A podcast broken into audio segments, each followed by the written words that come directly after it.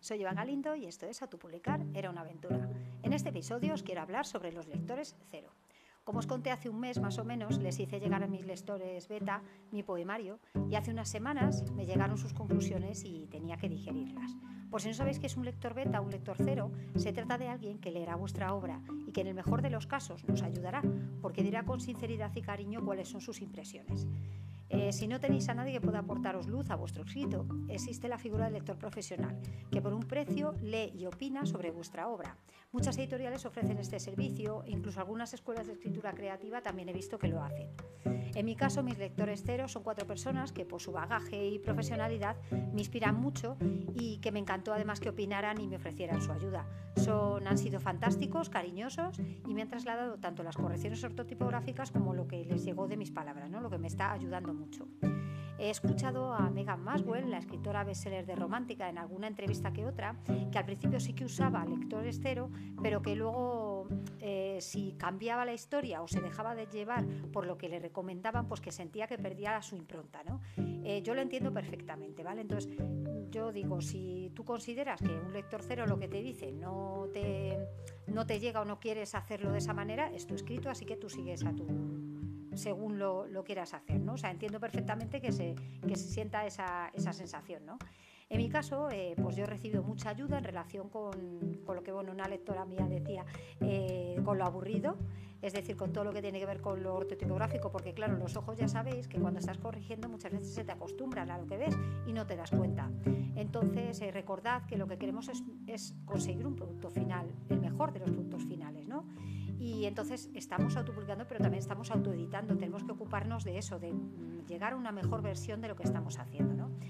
Eh, también es verdad que mis lectores beta, además, eh, me han comentado bueno, pues que son fogonazos, que les han llegado a los sentidos, pero además me han hablado de que manejara conceptos con cuidado, ¿no? Y eso es lo que me ha llamado la atención, porque yo realmente no estaba pensando en eso cuando lo escribí, ¿no?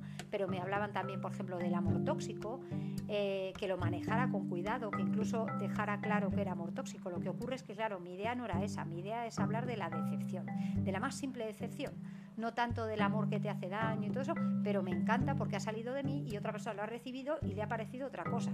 O sea, es, es estupendo. En fin, eh, en el momento de recibir sus eh, conclusiones, digamos, lo que he hecho ha sido volcar en cuatro documentos, tantos como os betas tengo, y en un Excel de esos de los de chequear incluí todo lo que consideraba que me servía. Y el resto, pues lo dejé archivado, o sea, lo que iba metiendo lo chequeaba y de modo que creo pues que ahora mismo tengo la versión más fetén de mi escrito, o sea, tengo lo que he metido, todo lo que me han he considerado que me podía ayudar o que, que era que era real, que era así, pues lo he metido y estupendo.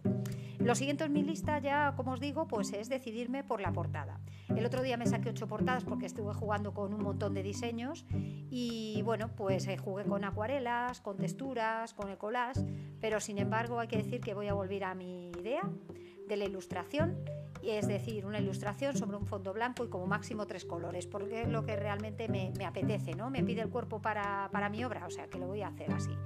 Tengo muchas ganas de sacarlo, eh, por lo que quiero ya decidirme, empezar a hacer pruebas también con los PDFs, porque para subirlo a Amazon tengo que estar pendiente de, saber qué lomo voy a alcanzar.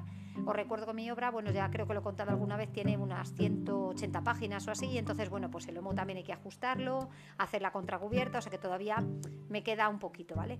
Quiero además que mi libro no quede en un tamaño normal, sino que tiene que ser, o quiero que sea, de un tamaño de quería que fuera una 5, es un tamaño manejable. Entonces, bueno, pues lo que, lo que tengo que ver es en Amazon precisamente eh, cuál es el tamaño que se ajusta a esto. Para eso, pues voy a tener que, investigar un poco porque realmente no, no, sé. También he oído que da a veces muchas, muchos... Eh, que suele dar también errores al subir la cubierta, que va en PDF, entonces bueno, pues todo eso, según vaya manejándolos, lo voy contando. En fin, espero que os haya gustado, que os esté ayudando esto también a vosotros y que, como os digo, bueno, pues que eso sí que es verdad que estamos en que autopublicar es una aventura y en ello estamos. Así que saluditos y hasta el próximo.